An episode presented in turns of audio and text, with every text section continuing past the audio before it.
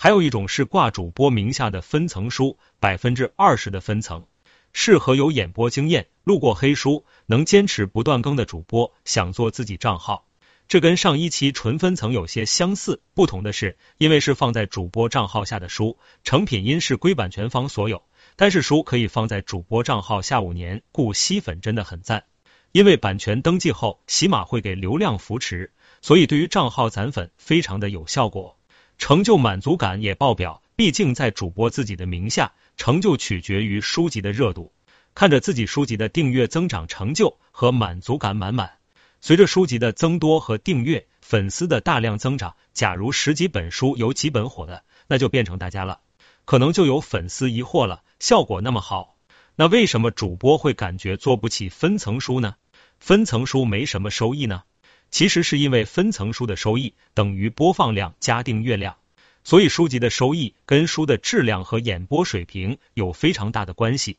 举个例子，书籍质量比较差，演播磕磕巴巴，跟念经一样，听不下去，那肯定是没有订阅和播放量很低的，那自然没什么收益。还有拖音断，更无法坚持前面的几个月，性子急的也是不适合做分层书的。书的质量加演播加后期加坚持更新加账号下书籍数量等都是很重要的。